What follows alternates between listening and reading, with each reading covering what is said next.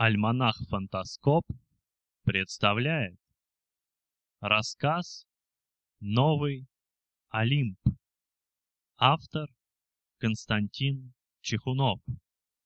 Читает Григорий Неделька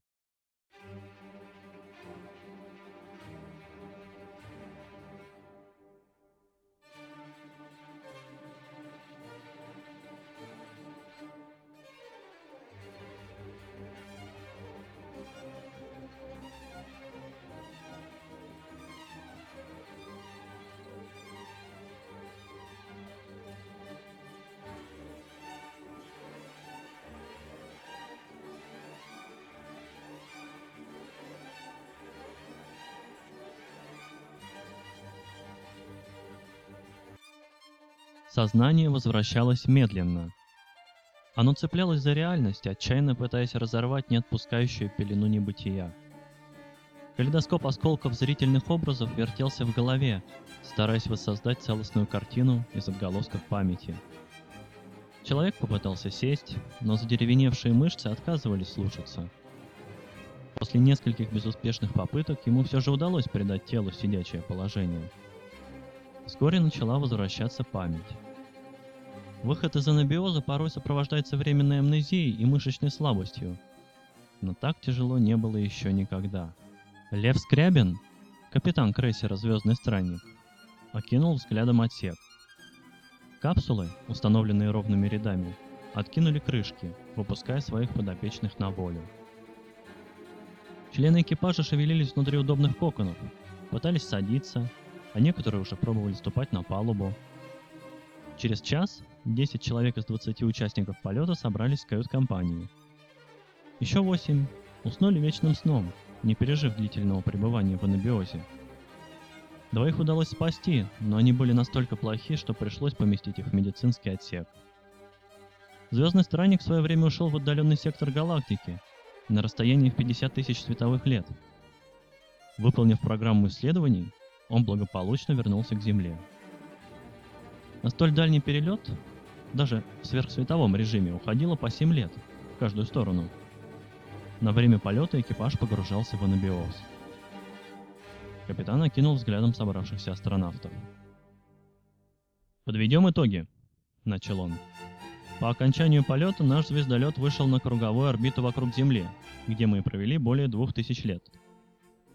Почему системы корабля дали сбой и разбудили нас лишь спустя столько времени, ответят специалисты. Сейчас меня больше интересует другой вопрос. Почему мы так долго крутимся вокруг родной планеты, а на нас никто не обращает внимания? Штурман, Олег Павлов, развернул перед собравшимися людьми голографическую картинку поверхности планеты. Ландшафт Земли разительно отличался от привычной картины – Береговые линии материков по большей части изменили свои очертания. Создавалось впечатление, что кто-то прошелся по ним, слизывая гигантским языком. Ледники растаяли, пропали многие острова, пустыни разрослись до невиданных пределов. «Что же здесь произошло?» озвучила волнующий всех вопрос Светлана Яковлева, борт-инженер. «Судя по всему, ничего хорошего», — хмуро заметил штурман. По всему земному шару приборы фиксируют участки с высоким уровнем радиации. Электрических огней городов не видно. В радиодиапазоне абсолютная тишина. Капитан встал. Несмотря на слабость, он старался держаться бодро и уверенно. «Слушай приказ», — объявил он. «Всем службам подготовить корабль к посадке.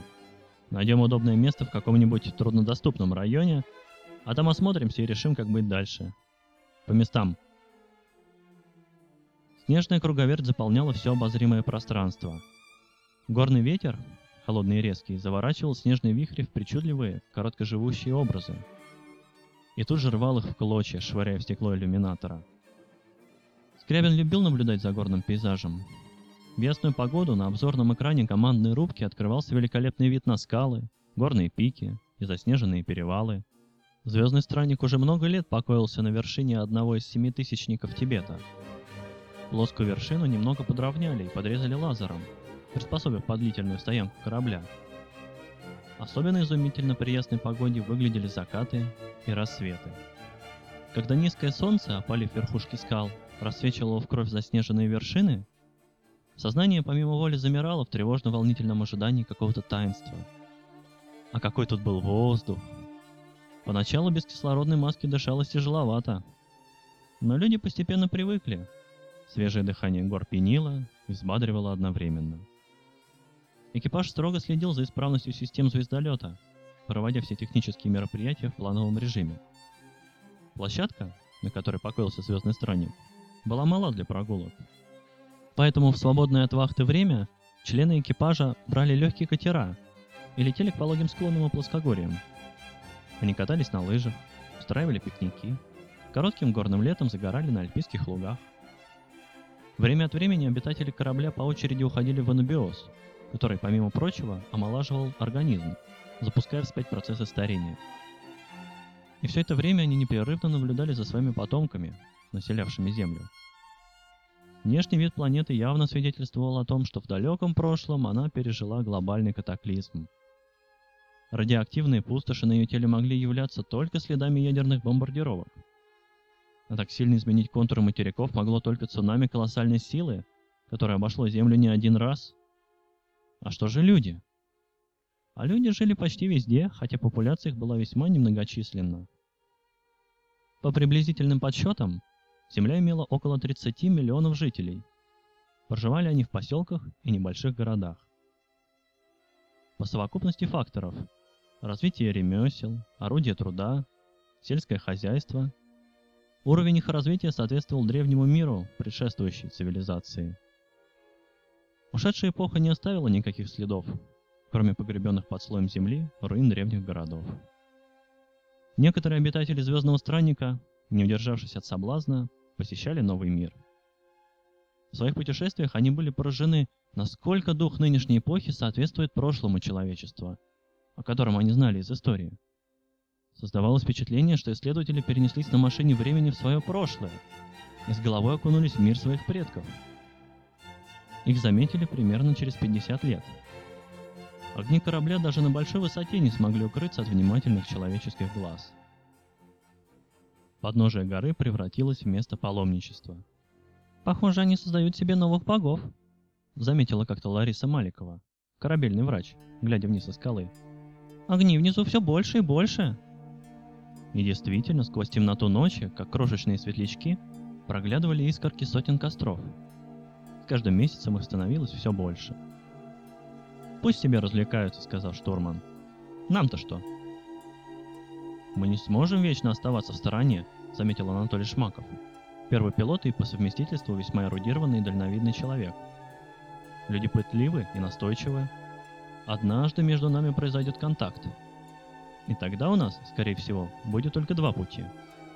Или нам придется стать их наставниками, или они начнут войну против нас. Вот напугал, усмехнулся штурман. Кто мы и кто они?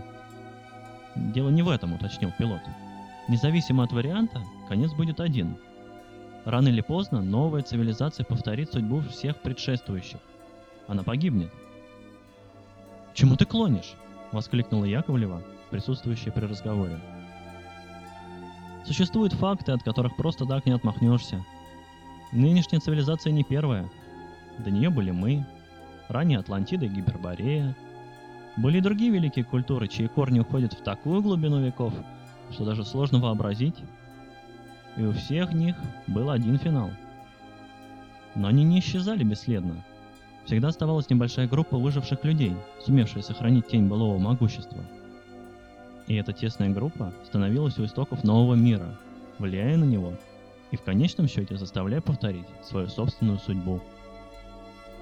И этой узкой группой можем стать мы, догадался штурман.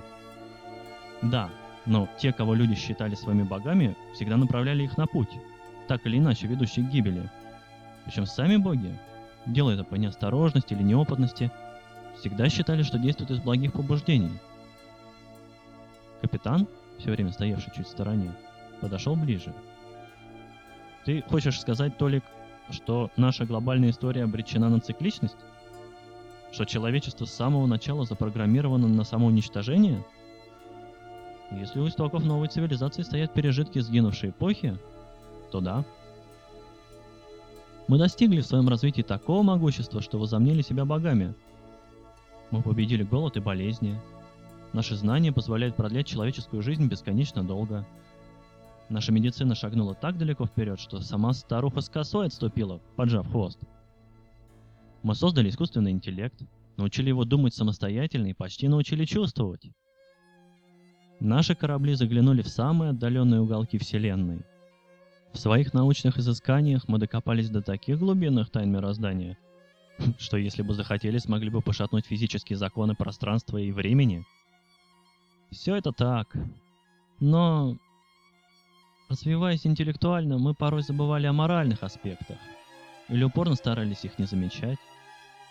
Из нас так и не получилось гармонично развитых личностей, в которых высокий интеллект соседствует с не менее высокими морально-этическими убеждениями. И как следствие низшие человеческие качества, такие как жадность, злоба, зависть, все еще порой давлеют над нами. Вот почему раз за разом мы уничтожаем друг друга – Создаем на осколках цивилизации новое общество и снова, с упорством, достойным лучшего применения, ведем его к гибели. Мы оказались полностью беззащитными перед самими собой, перед нашими первобытными страхами и эмоциями.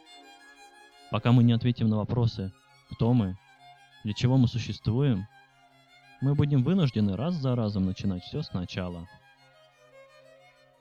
Сколько же бесконечных циклов мы должны еще пройти, прежде чем наше коллективное сознание выработает модель поведения общества, направленную не на разрушение, а на сохранение и созидание. Я не берусь утверждать, что нынешние люди сами по себе не повторят наши ошибки. Но без нашего мудрого жизненного руководства у них, по крайней мере, появится шанс. В кают-компании стояла гробовая тишина. Все слова были сказаны, все аргументы приведены, по молчаливому согласию было ясно, что коллективное решение уже принято, но все равно никто не решался заговорить первым. «Не понимаю», Яковлева даже не пыталась сдержать слезы. «Почему мы должны покинуть свой дом?» «А почему мы позволили себе думать, что он наш?» Также вопросом ответил Шмаков. «Мы такие же пережитки ушедшей эпохи, как ископаемые динозавры. Мы настолько закостенели в своих взглядах, что не способны принести этому миру ничего, кроме вреда. Значит, добровольное изгнание, подытожил штурман.